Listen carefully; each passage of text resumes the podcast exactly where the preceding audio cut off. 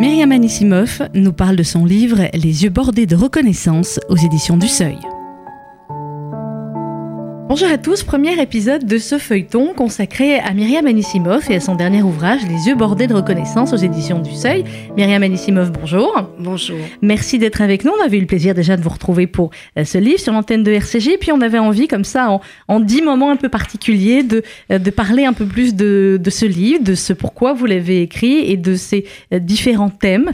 Euh, on va aborder le premier dans ce premier épisode de ce feuilleton. L'un des, l'un des thèmes euh, principaux du l'un des hommes en tout cas principaux du livre, c'est Romain Gary. Euh, on va parler de lui, peut-être pour les plus jeunes qui nous écoutent et qui le, et qui le connaissent mal. Vous allez peut-être d'abord nous rappeler, Myriam Anissimov, nous dire comment vous avez rencontré Romain Gary. Est-ce qu'à l'époque, c'était déjà le Romain Gary? Euh, certes, c'était une star.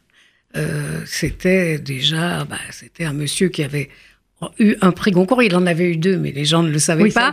pour le deuxième. Euh, mais c'était donc euh, d'abord ce- ce- cette stature incroyable, ce colosse, ce cet homme magnifique.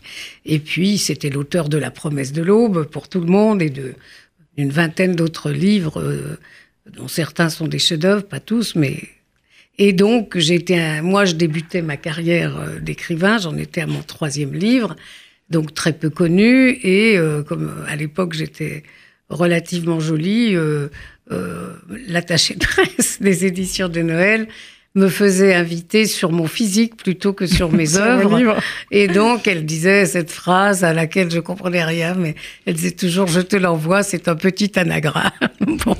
Donc voilà, je suis arrivée un peu euh, sur ce plateau de télévision, que c'était les- à l'époque, c'était rue Cognac-Jet, euh, les studios de la télé, et euh, j'étais entre Gary et Benoît de Groot.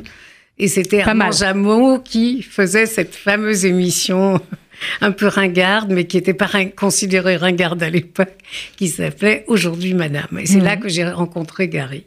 Donc, La rencontre aurait pu s'arrêter là, une rencontre de plateau télé, Oui. sauf que euh, lui va manifester de l'intérêt pour vous et que euh, la rencontre eh bien, va se transformer en un lien assez particulier, que vous qualifieriez d'amitié ou que vous qualifieriez autrement?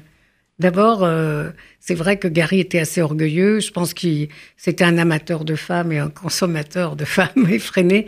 Donc euh, bon, il m'avait bien regardé, mais il ne montrait rien. Il était d'abord, je pense qu'il était derrière tout ça un grand timide. Et donc c'est, je ne l'ai pas dragué, mais je l'ai aperçu euh, quand je suis sortie des studios et que j'étais récupéré ma voiture avenue Bosquet.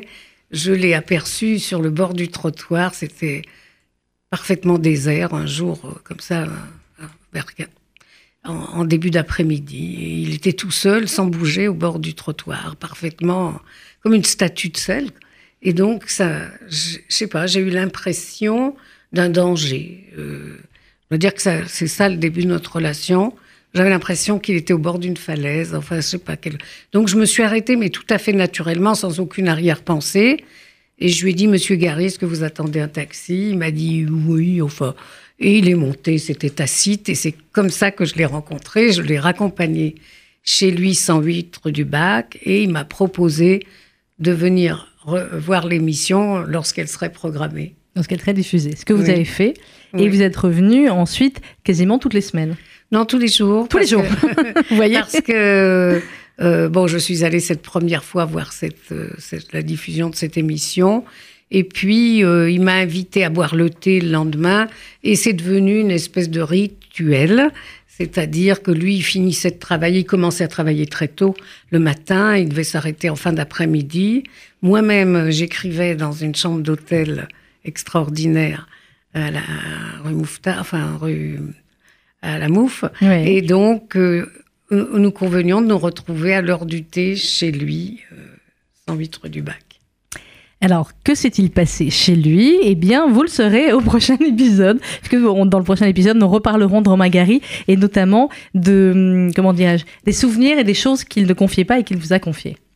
On se retrouve pour le deuxième épisode de ce feuilleton autour de Myriam Anissimov et de son livre Les yeux bordés de reconnaissance aux éditions du Seuil. C'était Myriam Anissimov qui nous parlait de son livre Les yeux bordés de reconnaissance aux éditions du Seuil.